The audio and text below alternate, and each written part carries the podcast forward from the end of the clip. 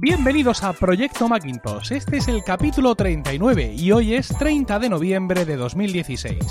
Proyecto Macintosh es el único podcast en español centrado exclusivamente en el Mac y en Mac OS. El episodio de hoy es muy especial, un debate sobre el estado del Mac Pro, el ordenador de sobremesa de Apple destinado a los que más potencia necesitan. Yo soy Emilcar, pero hoy como si no estuviera, dado que me acompaña Carlos Burges, que es quien va a dirigir este debate con nuestros invitados, Jesús Hernández de MotionFX.es e Iván Moreno, programador. Como ves, esto hoy más que nunca es solo para usuarios de Mac. Así que aquí y ahora y para ti comienza Proyecto Macintosh. Buenas noches, Carlos. Buenas noches, Emilio. ¿Cómo estás? Muy bien, esta noche te, eriges en protagonista. Hemos dejado a, David en, barbecho. Madre mía, cómo va a venir el próximo programa. Ya lo oigo desde aquí pezuñear. Y, bueno, este es, eh, has traído unos invitados eh, para hablar del Mac Pro y te pido por favor que los presentes a nuestra audiencia. Bueno, pues hoy tenemos con nosotros a Iván Moreno, eh, a Iván y a Jesús, a Jesús y a Iván. Eh, son dos personas muy especiales. Uno de ellos es, eh, es, una persona muy joven, Iván, es programador, es alguien que se enfrenta eh, al desarrollo de aplicaciones y Jesús es una persona muy conocida dentro del mundo de la edición de vídeo y la formación de vídeo, con muchísimos años de experiencia. ambos, junto a mí, eh, vamos a intentar eh, de tratar de desentrañar eh, realmente cuál es el problema del Mac Pro, si realmente hay vida detrás del Mac Pro, si Apple piensa seguir trabajando con el Mac Pro o estamos ante un fin de ciclo. No lo sé, eso lo sabremos al final de nuestro pequeño debate. Bien, pues entonces a mí solo me queda coger palomitas, retirarme un poco y escucharos debatir sobre, sobre el Mac Pro. Así que, Carlos, cuando quieras. Bueno, para empezar, eh, al respecto del Mac Pro, eh, vamos a dar unas pequeñas pinceladas rápidas. El, Mac Pro, como tal, el Mac Pro papelera, ese ordenador casi conceptual que Apple lanzó, parece uno de esos coches conceptuales que lanza las grandes, grandes eh, casas de automóviles lleva ya desde 2013 sin actualizarse. Era un ordenador diseñado para ofrecer potencia, muchos núcleos, SSD poderoso, pero llega un momento, ha llegado un momento en el que simplemente Apple no lo ha renovado. ¿Por qué no lo ha renovado? Realmente entra el Mac Pro eh, dentro de los conceptos de trabajo de Apple eh, yo creo que Jesús eh, debería empezar eh, hablándonos de si el Mac Pro realmente sigue siendo una máquina viable para trabajar con vídeo. Porque es quizá lo más importante o es una de las tareas más importantes dentro de lo profesional que Apple sigue empujando, porque parece que ha abandonado el audio u otras, u otras disciplinas creativas. Jesús. Pues, a ver, en cuanto al vídeo, mm, bueno, pues si nos centramos, digamos, en las aplicaciones de Apple, que en estos momentos pues son Final Cut Pro 10, Motion y Compressor, realmente podríamos decir que prácticamente cualquier equipo de Apple las mueve perfectamente. Es algo, digamos, en lo que sí que han trabajado muy bien, la optimización de los programas. Yo tengo dos equipos. Tengo un Mac Pro clásico, digamos, del 2009, que he ido ampliando poco a poco con una tarjeta gráfica más o menos potente y demás, y la verdad es que Final Cut Pro se mueve muy bien. Y recientemente he comprado un MacBook Pro de 13 pulgadas y la verdad es que me ha sorprendido pues lo bien que funciona en él, ¿vale? Para ser un equipo muy limitado, con un doble núcleo, una tarjeta gráfica integrada Intel, 8 GB y demás. La verdad es que cargas clips de vídeo en 4K, clips de vídeo que en teoría, pues con otros programas de edición de vídeo necesitas máquinas muchísimo más potentes y es sorprendente ver lo bien que funciona. Entonces, en cuanto a sus propias aplicaciones, digamos que, pues siendo honestos, la verdad es que no sería, por así decirlo, un equipo imprescindible dentro de la gama de Apple, ¿no? Cualquier equipo actual y sobre todo, pues los nuevos MacBook Pro, el iMac y demás, mueven sus aplicaciones, digamos, muy muy bien.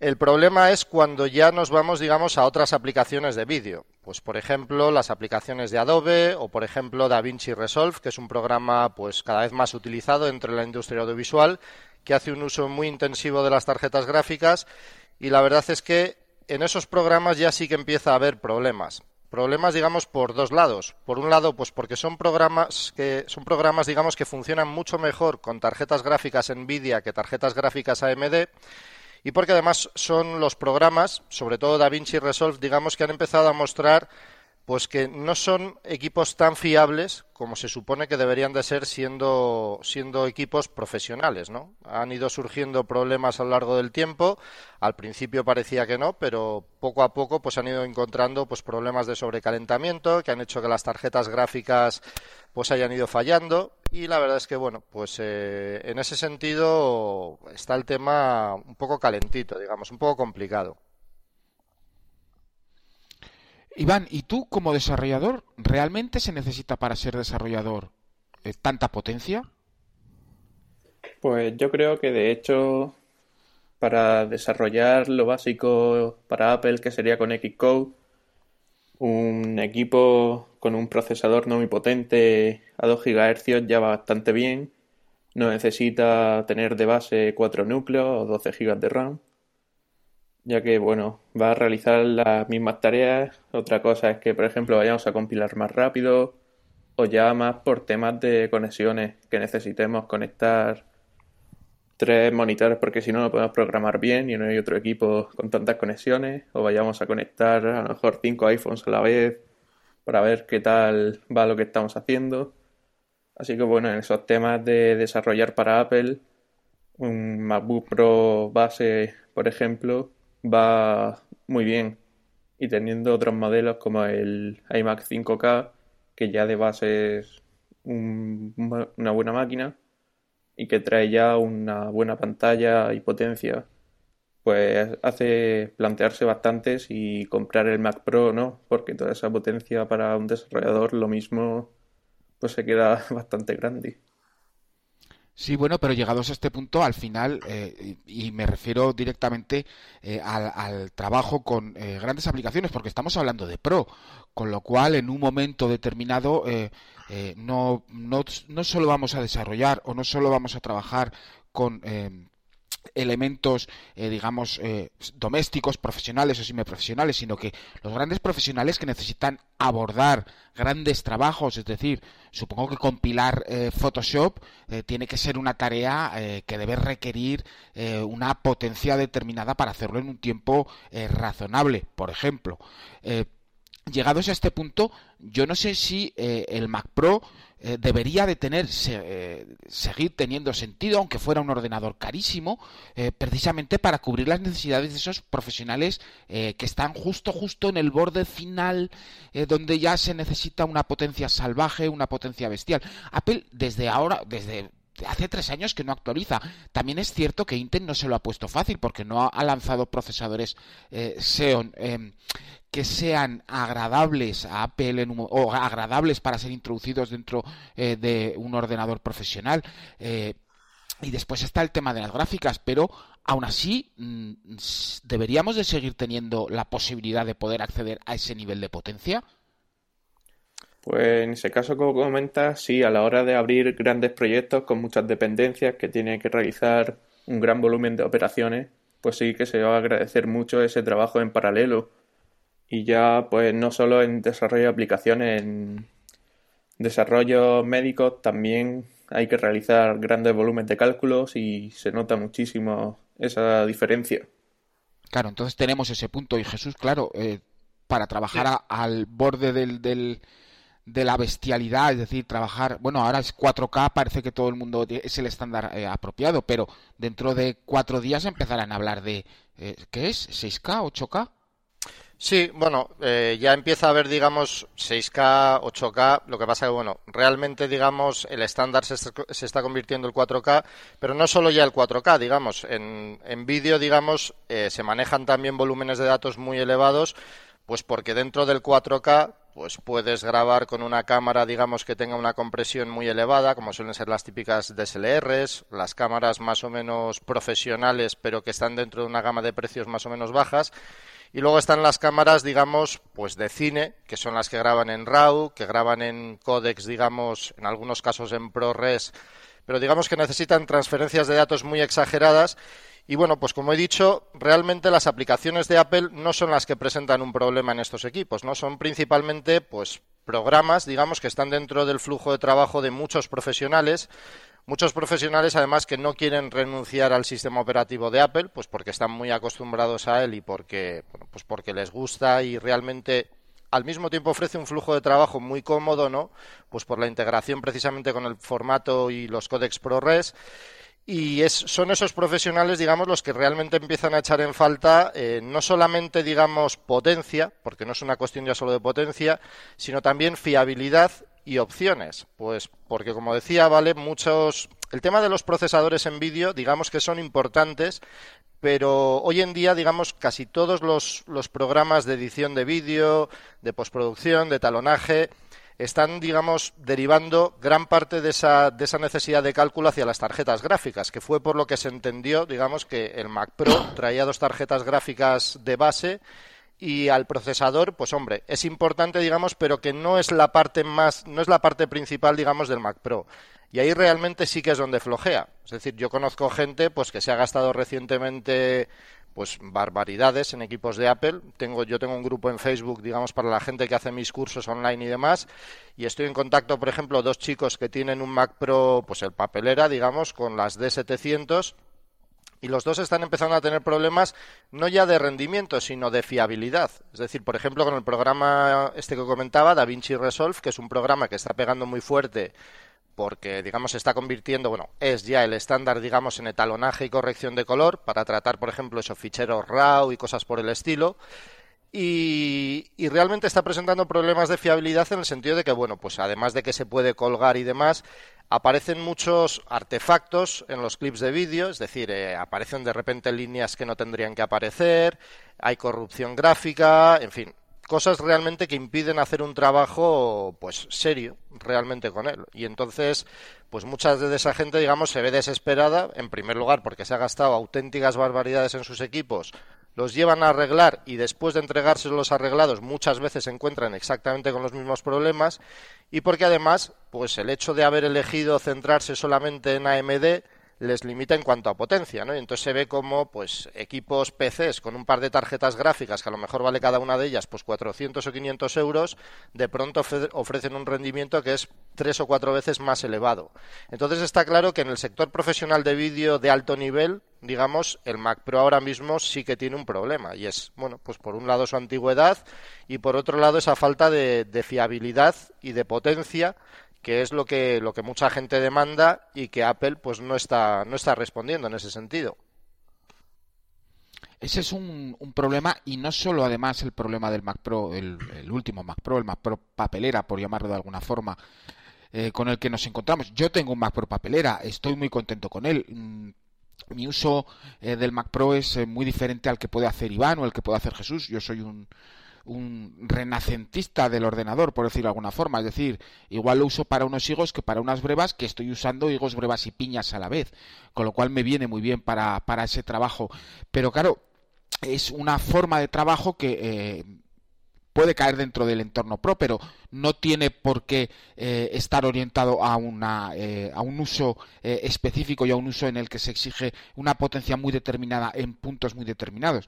Y además, una cosa del Mac Pro papelera que yo compré precisamente por esa potencia es que yo en su momento tuve un G5 y el G5 es el, por decir de alguna forma, la estación profesional mm, padre del Mac Pro cuando se hizo el salto eh, de PPC a de PowerPC eh, a Intel. Y sí que hay que reconocer que Apple ha hecho un gran trabajo en diseño pero eh, muchos consideramos y yo me encuentro entre ellos que quizá haber mantenido la estructura anterior del Mac Pro hubiera sido necesario, es decir, ampliación interna, tarjetas internas, todo este tipo de estructura para que un profesional pudiera tener un poco de flexibilidad, sobre todo en el caso de Jesús, pero también en el caso de los desarrolladores, porque al final también necesitan ese espacio. No sé qué pensarás tú, Iván.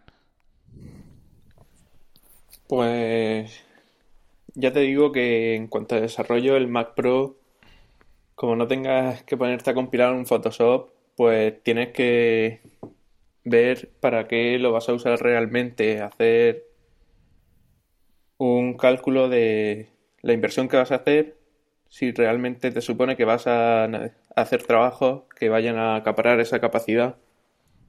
Porque lo mismo puedes estar con una aplicación que tenga perfectamente 50 dependencias y necesites estar compilándolo cada vez. Entonces acabarás agradeciendo mucho esa potencia. Ya, aunque sea ahora mismo comprarlo, sigue siendo una buena inversión si lo necesitas. Pero claro, si estás en ese punto en el que no sabes, pues lo mismo ya te lo piensas dos veces a ver si Apple va a renovar o si va a salir algo que pueda ser interesante para usar. Sí, claro, pero al final necesitamos esa renovación, no podemos estar así desde 2013. Sí, claro, la renovación hace falta, pero si no hay un procesador o unas mejoras sustanciales que lo justifiquen, porque si vuelven a sacar un Mac Pro y siguen, por ejemplo, con las mismas gráficas, mucha gente va a seguir como estado, incluso lo mismo da el salto al PC, porque ha estado esperando tanto tiempo y se encuentra en la misma situación. Pero en desarrollo sí que sería un cambio que se agradecería, ya que ahora mismo parece que el mercado Pro está yéndose más hacia el iMac 5K. Sí, claro, ese es un problema, porque eh, el iMac es una buena máquina, es una máquina eh, profesional, eh, se ve una máquina que va muy desenvuelta, pero a mí yo y el problema que tenga con, los iMac frente al Mac Pro, sobre todo frente a las estructuras anteriores del Mac Pro, es que el iMac sigue estando, me sigue pareciendo una máquina de, de usuario, de prosumer quizás, eh, eh, demasiado encerrada a la que en un momento determinado si le empiezas a pedir caña de verdad, eh, aquello se calienta mucho. Y, y, cuando se, los calentones son prolongados un día tras otro, un día tras otro, un día tras otro, en todo ese hardware metido en ese espacio tan reducido, yo pienso que es que tiene que sufrir yo no sé si Jesús tendrás tú alguien que trabaje con un iMac y, haya encontrado problemas de ese tipo al final. Yo, eh, yo precisamente, eh, bueno, pues tengo un, un, Mac Pro clásico, un modelo del 2009 muy ampliado y, y realmente es una máquina con la que estoy encantado. Y es una máquina precisamente pues que no tiene todas las pegas que tú has comentado. Es una máquina que es súper ampliable es decir mm, se le puede cambiar absolutamente todo. Yo le he cambiado el procesador he ampliado la memoria a 32 gigas le he puesto una tarjeta gráfica de PC que se vendió en su momento el equivalente para Mac costaba pues 400 o 500 euros y bueno pues en mi caso la compré de, de, de PC digamos y me costó muchísimo menos dinero. Se le pueden poner SSDs que son más rápidos incluso que los del Mac Pro actual, que van por PCI Express y funcionan perfectamente. Se pueden poner tarjetas PCI Express en las que se pueden poner incluso varios discos SSD también y obtener un rendimiento increíble. Tienes cuatro vallas para discos duros, que en un momento dado, digamos, es una máquina eso, pues muy flexible y muy fiable y realmente pues con una refrigeración muy muy buena precisamente para que no haya esos problemas de calentamiento, ¿no? que es, la gran ventaja que tiene el, el, Mac Pro. Entonces desde mi punto de vista desde luego sí que ha sido un error el, el tratar de bueno pues de exteriorizarlo todo con el Thunderbolt que sin duda alguna es un pues es un buen invento, tiene grandes ventajas para los portátiles o para equipos tipo iMac están muy bien, pero es un poco, vamos, es una gran pena desde mi punto de vista el haber renunciado pues a todas esas posibilidades de ampliación interna y más hoy en día teniendo en cuenta que se podría haber creado un Mac Pro, yo creo, bastante más pequeño que el que había anteriormente, pero siguiendo un poco la misma estructura, prescindiendo, por ejemplo, pues de, las grabadoras, ¿no? que es algo que realmente incluso los profesionales de vídeo hoy en día lo las utilizamos pues de manera anecdótica, prácticamente no las usamos ya, y, yo creo que se podría haber hecho es un equipo mucho más fiable, mucho más ampliable y, bueno, pues que utilizase componentes, componentes más estándar, ¿no? Porque realmente en un Mac Pro, pues de los de hoy en día, digamos, el Mac Pro papelera, se puede cambiar el procesador. Yo sé de gente que lo ha hecho,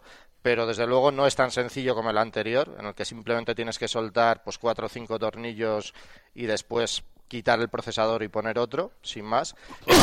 hoy en día ya no se venden esos procesadores eh, nuevos, te tienes que ir al mercado de segunda mano, pero los encuentras muy baratos y al final, incluso para ciertas aplicaciones, ¿no? como las que he comentado antes, como DaVinci Resolve, pues lo cierto es que si yo hiciera ahora mismo una inversión de unos digamos 400, 500 euros en una tarjeta gráfica concreta, que sería por ejemplo en este caso la GTX 980 Ti, pues realmente podría fulminar a un Mac Pro de los actuales y si ya me fuese a la más potente que se le puede poner, que es la Titan X, pues todavía más. Estamos hablando de una tarjeta gráfica que tiene una potencia de cálculo verdaderamente bestial y, bueno, tiene 12 gigas de RAM, o sea, realmente es una tarjeta gráfica, como digo, pues con una potencia increíble. Y es más, si, si renunciamos, digamos, al hecho de que de tener el equipo cerrado, por así decirlo, y estamos dispuestos a utilizar una tarjeta gráfica, o sea, una fuente de alimentación externa, podemos incluso poner dos tarjetas gráficas de ese tipo en un mismo Mac Pro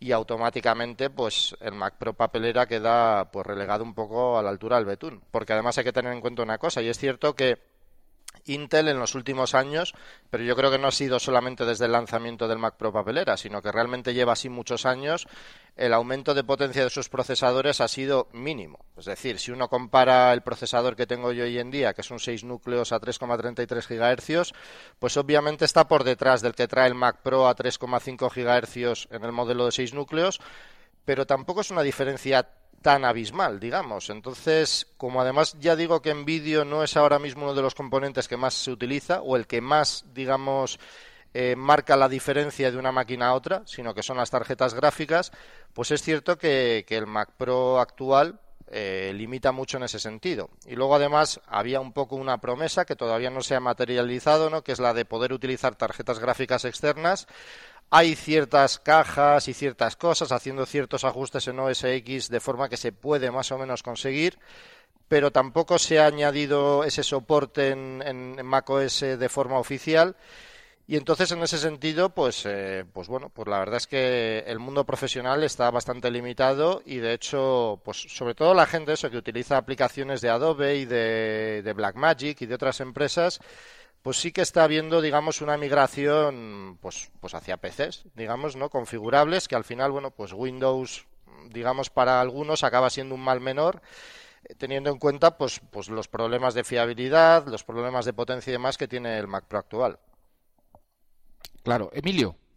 Sí, si me permites, Carlos, es que me llama mucho la atención que decía Jesús tan tranquilamente que con su Mac Pro del 2009 y con sus posibilidades de ampliación ¿no? y con su, escalabilidad, en, muchas ocasiones le puede llegar a mojar la oreja a un Mac Pro, digamos, de, de, esta nueva generación, nueva entre comillas, también de 2013. Claro, esto para, mm, para el usuario de consumo raso como yo, o sea, tú que yo que me pongo de los nervios pensando que hoy me tengo que comprar un Mac Mini y madre mía, y si dentro de un mes sacan otro Mac Mini con el procesador nuevo, me tengo que rajar las vestiduras. Y sin embargo vemos que, bueno, ya sabemos que eso tampoco pasa en la línea de consumidor, ¿no? Sabemos que por mucho por muy histéricos que nos pongamos, que los equipos tienen un recorrido espectacular, pero por lo que veo, en el caso del Mac Pro, todavía el recorrido es muchísimo mayor, ¿no? Porque por lo que estás diciendo, con esos accesorios externos, que además el nuevo Mac Pro no puede, no puede usar todavía, eh, la potencia de, un equipo tuyo de 2009 eh, ahora mismo no, tiene, no tendría nada que, que, envidiar en determinados aspectos a lo de los equipos nuevos. Claro, esto por un lado te hace estar menos propenso o desear o necesitar menos comprar un equipo nuevo. Y en ese sentido, pues yo después de escucharte entiendo que Apple no esté actualizando el Mac Pro con la misma velocidad que otros equipos. No sé si he hecho un análisis demasiado simplista, Jesús, o viene a ser un poco así la cosa. Pues, eh, hombre, yo lo que te puedo decir, por ejemplo, es que mm, curiosamente hay una especie, bueno, lleva ya un par de años o tres, de renacer de los Mac Pros clásicos hasta el punto, por ejemplo, que sé por lo menos de dos empresas en Inglaterra que se dedican básicamente a vender equipos Mac Pros clásicos, siempre son los del 2009 y 2010, ¿vale? Que son los que ya utilizan los procesadores basados en la, en la tecnología pues, de los i7, por así decirlo, y demás. Y básicamente lo que hacen es vender configuraciones a medida. Es decir, tú te metes en esas páginas web, tienes pues el clásico configurador que te encuentras a lo mejor en cualquier tienda de, pues yo que sé, PC componentes o cualquier tienda de este tipo, digamos, eh, de PCs, donde tienes a lo mejor una sección donde puedes configurar los distintos componentes que quieres para un equipo que luego ellos te montan y te encuentras con empresas que se dedican a eso. Es decir, te venden por un lado un Mac Pro que lógicamente no es un Mac Pro nuevo, es un Mac Pro pues de segunda mano que ellos mismos han podido restaurar, limpiar y demás y a partir de ahí tú vas eligiendo una serie de componentes, puedes elegir desde procesadores de de, digamos, de 6 núcleos, eh, hasta un doble procesador de 6 núcleos, que esa sí que es la limitación de esos equipos, digamos, que puedes llegar a un máximo de dos procesadores de 6 núcleos cada uno, pero bueno, luego tienes, por ejemplo, pues de 4 a 8 slots de memoria, puedes ampliar la memoria, pues creo que es hasta 96 o 128 gigas, no me acuerdo, es bastante barata además, yo por ejemplo tenía 24 gigas en mi equipo, compré hace poco un módulo idéntico a todos ellos, que era es memoria Samsung buena, de buena calidad. Me costó 25 euros por eBay. Y, además puedes elegir la tarjeta gráfica que te interese, puedes decir, por ejemplo, lo que he comentado, ¿no? que te instalen un SSD, por ejemplo, para el sistema operativo eh, por PCI Express, puedes elegir que te configuren a lo mejor cuatro discos duros de 4 teras y tienes un RAID 0 16 teras que va rapidísimo. Si quieres tener el equivalente en un Mac Pro, te tienes que ir a una caja Promise Thunderbolt que a lo mejor te cuesta, pues, por decirte algo, cuatro o cinco veces más mínimo. Y entonces, eh, pues realmente sí, es un poco, es un poco triste decirlo, ¿no? Pero debido a los problemas que tiene el Mac Pro y debido precisamente a que las ampliaciones son muy caras, pues mucha gente está conservando sus equipos, sus Mac Pros clásicos y en algunos casos, eh, pues incluso invirtiendo en máquinas del 2009-2010. Es decir, yo tengo un amigo, por ejemplo, ahora que estaba pensando, no sabía si comprarse el Mac Pro clásico o comprarse un Mac Pro de los nuevos. Trabaja, como digo, con programas fundamentalmente de Adobe y bueno, pues tras echar cuentas y tras ver el rendimiento que ofrece una y otra, se va a tirar al final a por un Mac Pro clásico en una tienda de estas que comento en Inglaterra. Entonces, eh, es realmente curioso, ¿no? Y, pero, pero bueno, es, es, en el estado en el que estamos ahora mismo. Y eso, que aún no hay soporte, digamos, y no se sabe si lo habrá, aunque todo parece indicar que sí, para la última generación de tarjetas gráficas Nvidia, las de la serie 1000. Si se diese soporte para esas tarjetas, pues automáticamente un equipo como el mío, por ejemplo, con dos GTX 1060, que son dos tarjetas gráficas de unos 300 euros, eh, superaría, pero vamos, con creces a cualquier Mac Pro papelera ahora mismo, especialmente, como digo, para estas aplicaciones que son muy utilizadas en el mundo profesional y que no son las que desarrolla Apple, digamos. Al final el problema que tenemos es que eh, no es que el Mac Pro sea malo, sino que simplemente es que no lo han, no lo han actualizado. Ese es el gran problema que nos, con el que nos estamos encontrando ahora, que simplemente Apple no ha hecho ningún esfuerzo por actualizarlo. Con lo cual, al final, pues es una máquina que sigue siendo muy válida en algunos entornos, o en a lo mejor muchos entornos, pero que simplemente se ha quedado vieja, se ha quedado atrás.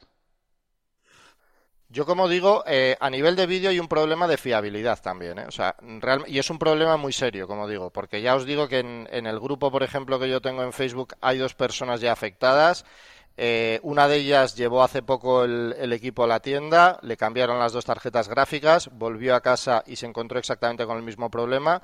Y, por ejemplo, hay una empresa francesa bastante conocida, se llama Trade, que es una empresa dedicada a vender equipos de postproducción, ¿vale? Para postproducción. Tienen, pues, tanto equipos Apple como equipos PCs. Y hace poco, pues, estuvieron haciendo, bueno, pues una especie de entrevista con una página web francesa y comentaban que los equipos que llevaban las tarjetas gráficas más potentes eh, estaban volviendo por problemas en ellos en, pues en un ratio, digamos, de 7 de cada 10 equipos volvían porque presentaban problemas. Y de esos 7 que volvían y se reparaban, la mitad en algún momento dado volvían para volver a ser reparados. Entonces, claro, es un problema de fiabilidad. Hay que tener en cuenta que este tipo de programas meten mucha caña a las dos tarjetas gráficas al mismo tiempo y, bueno, pues al final esa costumbre de Apple, digamos, de miniaturizar todo, es cierto que tienen mucho dominio, digamos, de las temperaturas y todo ese tipo de cosas, muchísimo más que otras marcas, está clarísimo, pero en el caso del Mac Pro, por lo menos, eh, en el sector del vídeo, del 3D y demás, está pasando factura, pues porque realmente se está demostrando que es muy difícil refrigerar todos esos componentes al mismo tiempo en un espacio tan pequeño y con un único ventilador. Entonces, hay un problema, por lo menos en mi sector, de fiabilidad también, cosa que no pasa, por ejemplo, con el Mac Pro clásico, ¿no? que, que realmente es una roca. O sea, es muy, muy difícil que que por la temperatura, digamos, se estropee. O sea, yo sé que hay gente con el Mac Pro papelera que cuando le mete caña, pues se llega a encontrar con, con mucha, mucha temperatura. Y en cambio en el mío es raro que pase de 60 a 65 grados. Pues tenemos un problema, porque Apple no tiene más que dos eh, posibles caminos a seguir. O elimina el Mac Pro y nos cargamos el Mac Pro, o lo actualiza pero quizá no, no en las condiciones que tenemos ahora, sino que busca un entorno más tradicional en el sentido de una caja eh, al estilo del Mac Pro más antiguo, donde hay una cierta flexibilidad para trabajar, donde los equipos tienen eh, una em, vida mucho mayor. Hablamos de, por ejemplo, de lo que comentabas tú, Jesús, de máquinas de 2009. Es que estamos en 2016. Estamos hablando de máquinas eh, con siete años que siguen perfectamente en marcha y siendo muy capaces. Yo lo que no sé es, Iván, para ti, realmente, ¿Tú qué piensas? ¿Que lo mata? ¿Apple mata el Mac Pro? ¿O Apple debe seguir con el Mac Pro?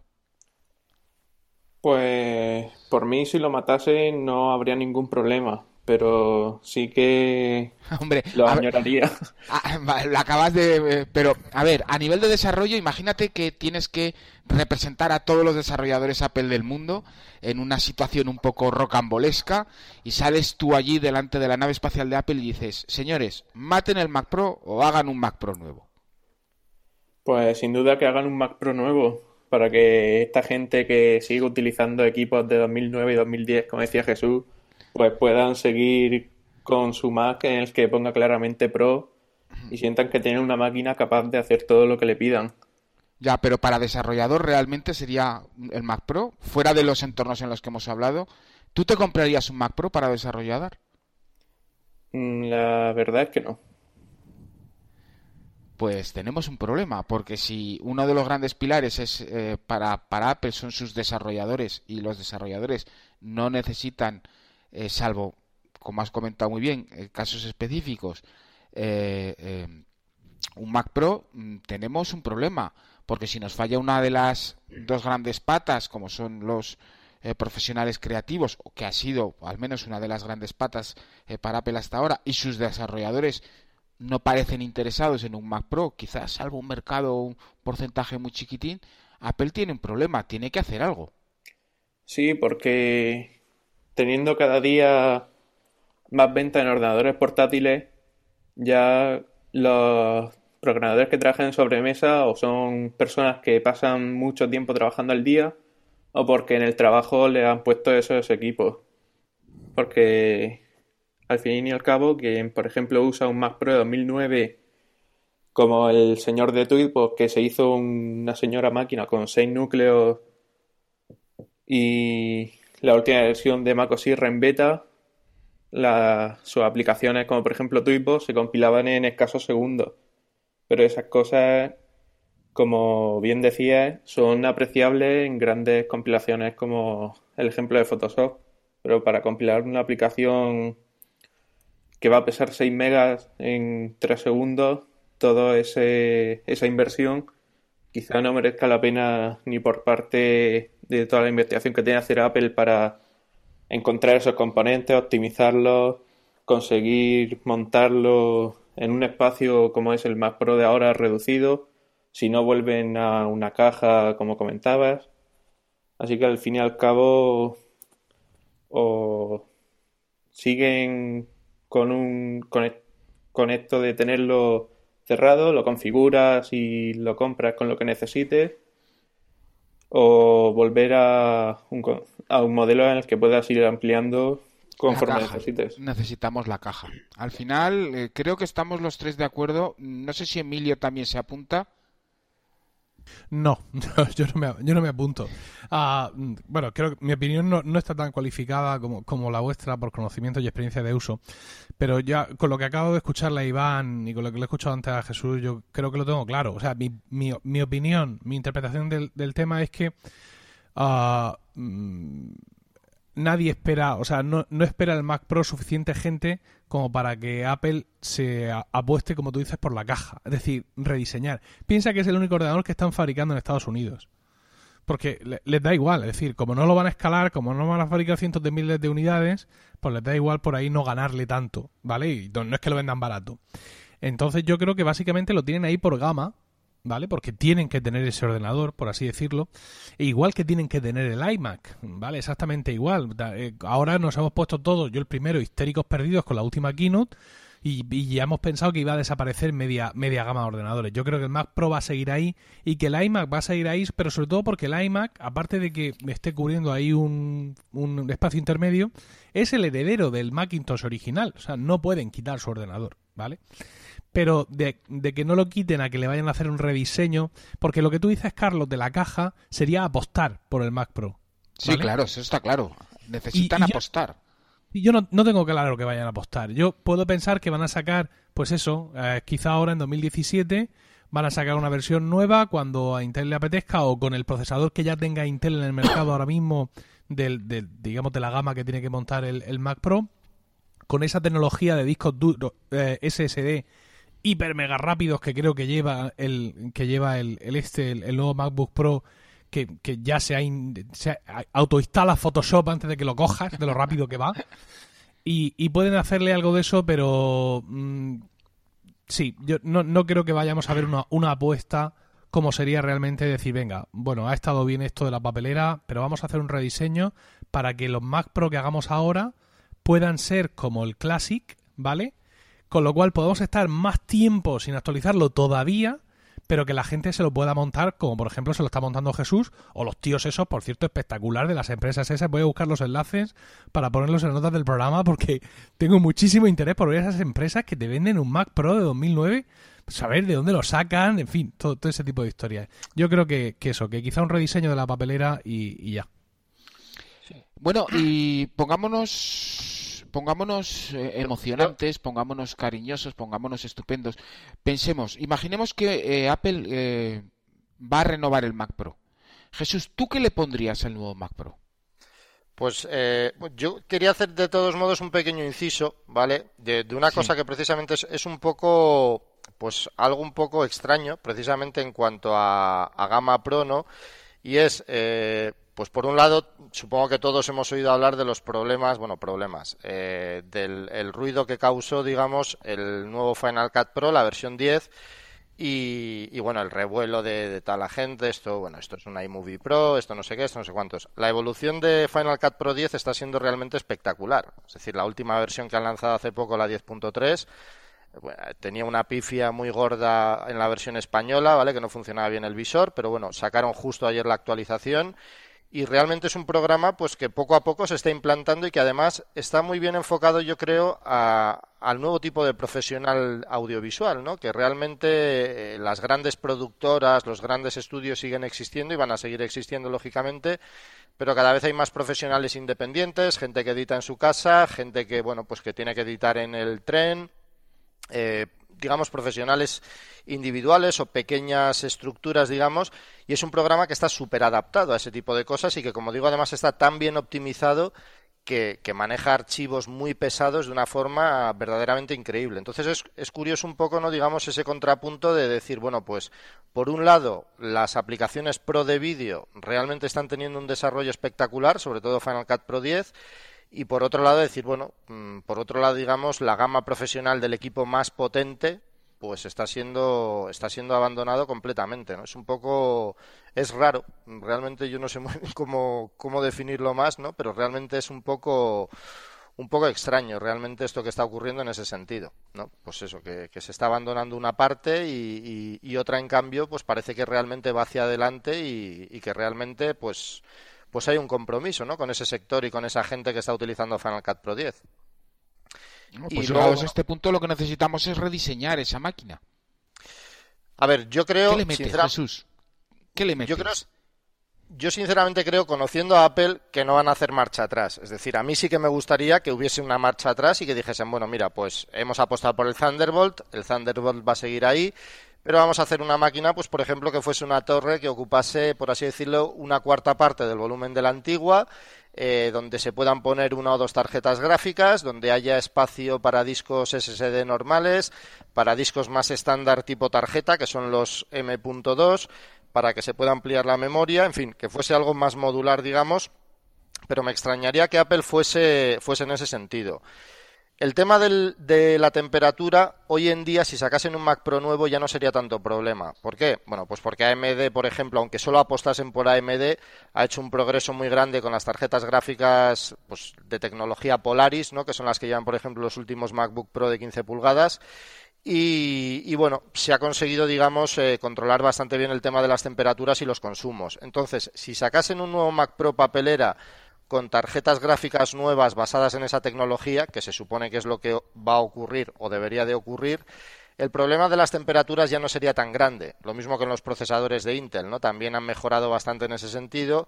Y bueno, pues al final parece que no, pero a lo mejor en ese mismo espacio habría que disipar prácticamente la mitad de calor. Con lo cual, esos problemas de fiabilidad en principio no tendrían que existir.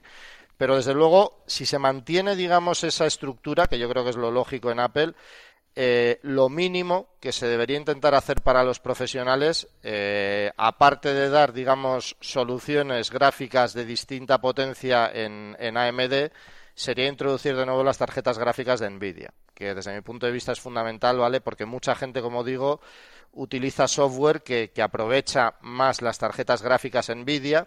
Esto es algo, por ejemplo, así pues en los profesionales que hacen 3D, en profesionales que utilizan, como digo, programas de Adobe, de Blackmagic y demás.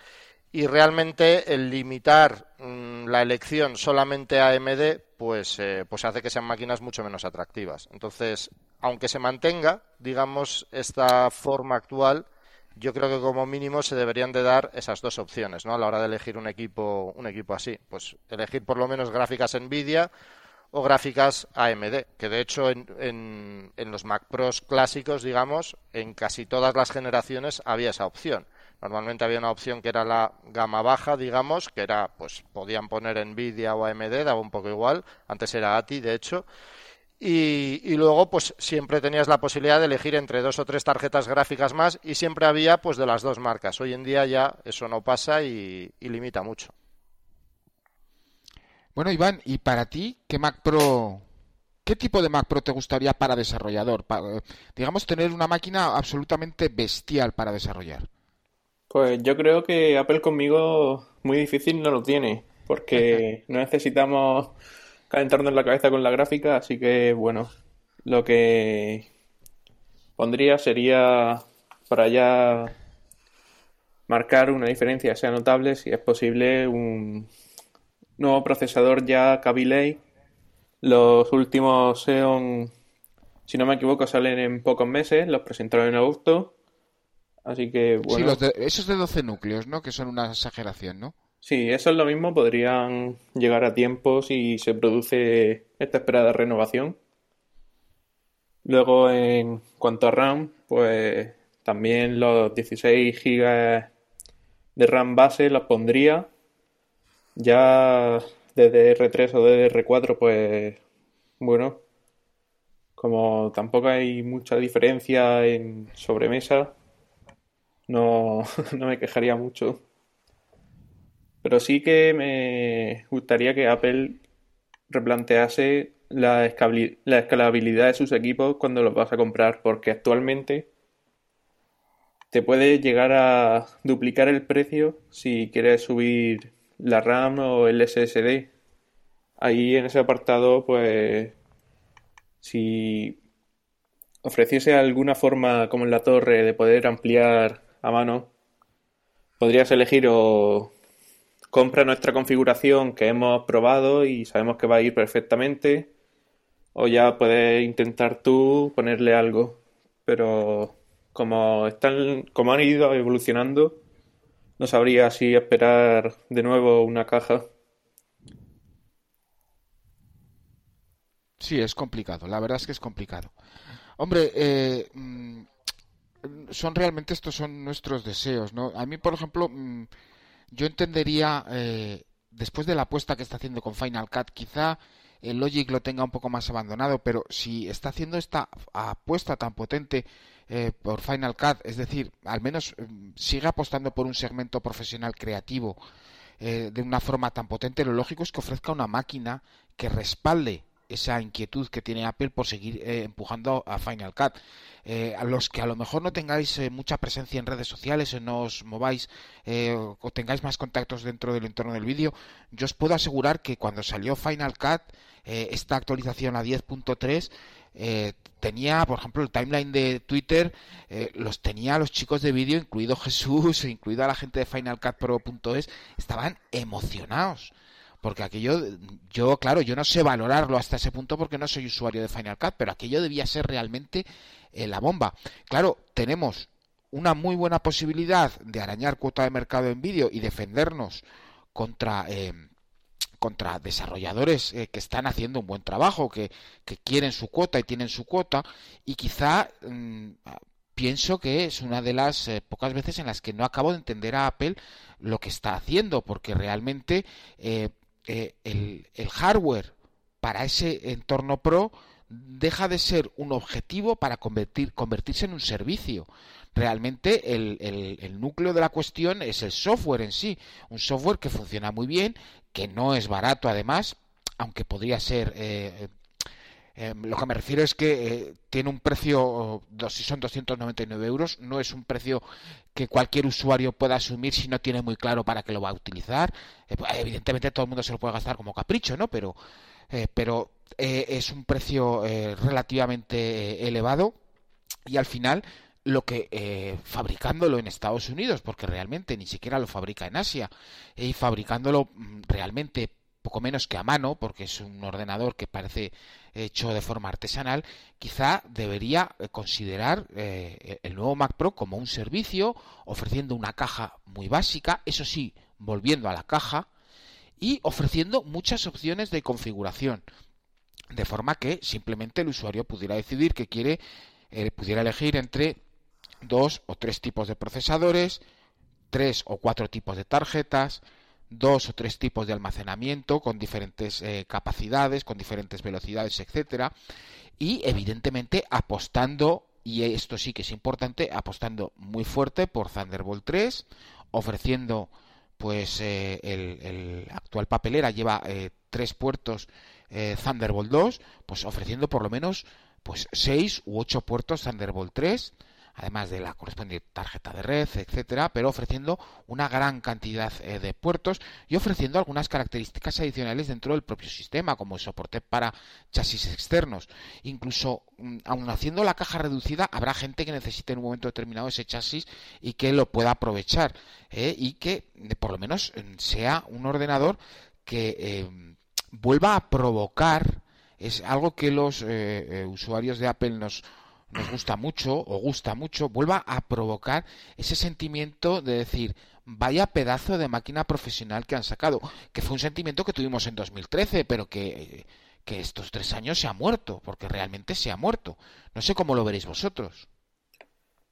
Pues lo único que respecto a conexiones, yo espero que apostasen por el USB-C, ya que con un solo conector que ya estamos empezando a usar en portátiles podamos ya tenerlo. O sea, que vaya todo con conector, porque... Thunderbolt 3 con USB-C, con... Es decir, 8 puertos que son los 8 puertos como los del MacBook Pro eh, de 15 pulgadas. Que da igual, o del 13, que da igual lo que enchufes, que funciona lo que funciona. Que no te tienes que preocupar de nada. Por eso que todo este tema de dongles y demás, un Mac Pro con 6 u 8 USB-C, un Ethernet y el cable de alimentación, ahí hay máquina para rato y le puede enchufar todo lo que se presente. Jesús. Pues, eh, hombre, en ese sentido, el... también hay que entender una cierta limitación, ¿vale? Lo del Thunderbolt, digamos, al final es una especie de externalización, por así decirlo, del PCI Express. Entonces, eh, el número de puertos, digamos, Thunderbolt depende en gran medida de los mm, de lo que se llaman las líneas PCI Express que den los procesadores. Entonces eso depende directamente de Intel. Eso no es, digamos, algo que Apple pueda elegir, porque de hecho, eh, en el caso, por ejemplo, que has comentado tú del Mac Pro, el de ahora, eh, realmente tiene seis puertos físicos Thunderbolt 2, pero realmente son tres, o sea, digamos que serían tres puertos Thunderbolt 2 eh, que realmente se dividen, por así decirlo. Es decir, que puedes conectar varias cosas, pero si tú los llenas, no van todos al máximo rendimiento.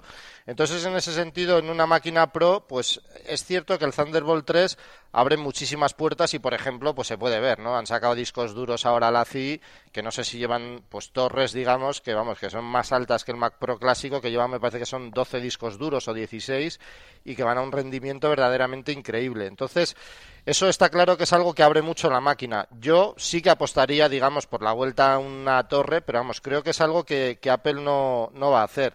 Y de hecho, la sensación que tengo un poco, pues hablando precisamente del tema de Final Cut y demás que hemos comentado antes, es que, eh, bueno, pues eh, es cierto que haría falta una máquina de ese tipo, ¿no? Yo creo que el Mac Pro también es un poco pues por así decirlo, la vitrina tecnológica de, Apple, ¿no? Es decir, es el equipo decir, bueno, pues eh, tenemos todos estos equipos y aquí está el maquinón, ¿vale? El equipo con el que todo el mundo sueña. El tema es que a mí la sensación que me da es que Apple está orientando todas sus máquinas pros, por así decirlo, ¿no? Tanto pues el último MacBook Pro como el iMac y demás. Eh, la parte pro se está centrando únicamente en, en sus propios programas, en Final Cut. Y tal y como he comentado, pues eh, es, decir, es triste porque deja a muchos usuarios de lado, ¿no? A, usuarios que utilizan otro tipo de programas, pero al mismo tiempo, pues es que es cierto que eh, Final Cut está tan, tan, tan bien optimizado que bueno, pues que la gente con el último MacBook Pro está diciendo, o sea, pues es que le conectas un USB, un, perdón, un, un disco duro SSD externo y es que manejas vídeo 5K como si fuese, o sea, dentro de Final Cut, vamos, como si fuese DV, es decir, no, no, no tiene ningún problema. Pero a pesar de ello, es decir, yo creo que siguen, o sea, es necesario seguir haciendo esa apuesta. Ojalá fuese con un cambio de formato, pero lo, lo veo complicado. Pero creo que sí que sería necesario, pues, realmente renovarlo, ¿no? Pasarlo todo a Thunderbolt 3, eh, tarjetas gráficas más potentes eh, y bueno, pues sobre todo, como digo, vale desde mi punto de vista posibilidad de elegir entre Nvidia y AMD. Personalmente para Final Cut Pro 10 es mejor, eh, vamos, yo preferiría AMD porque funciona mejor, pero, pero para otros profesionales realmente el dar esa alternativa sería fundamental para que se planteasen de nuevo el renovar un equipo y el volver a apostar por Apple.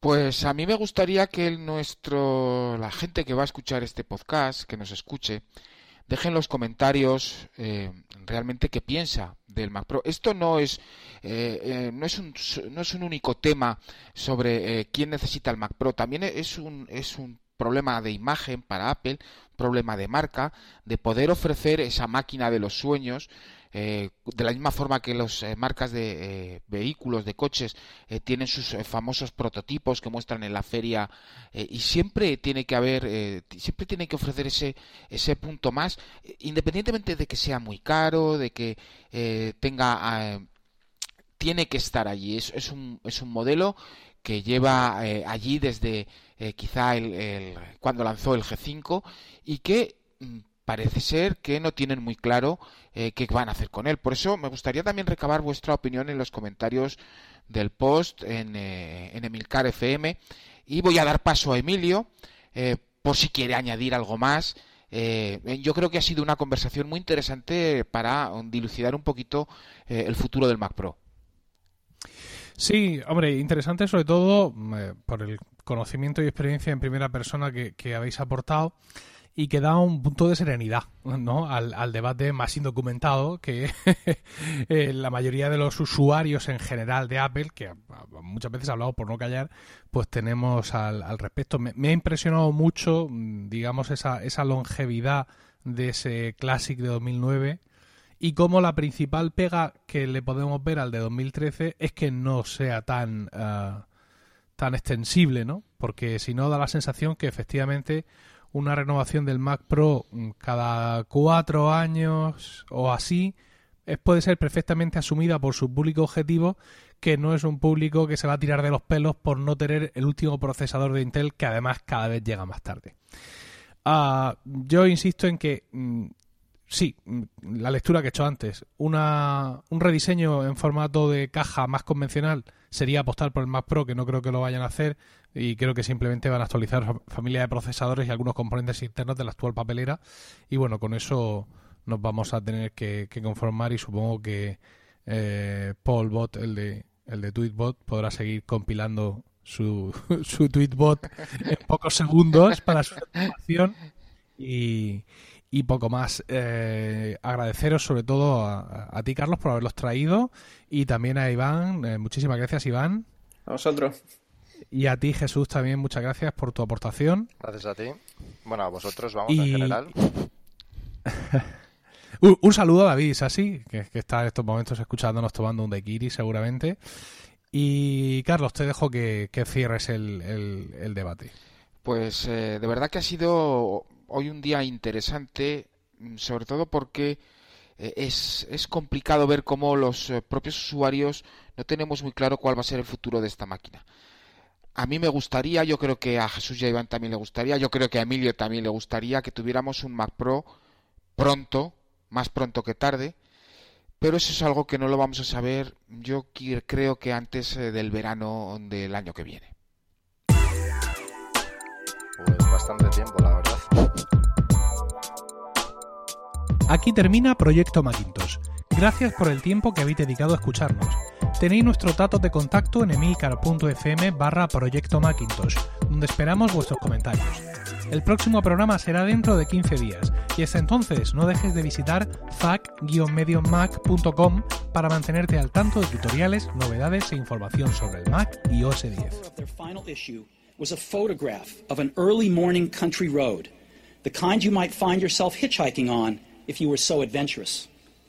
Beneath it were the words, Stay hungry, stay foolish. It was their farewell message as they signed off. Stay hungry, stay foolish. And I have always wished that for myself. And now, as you graduate to begin anew, I wish that for you. Stay hungry, stay foolish. Thank you all very much.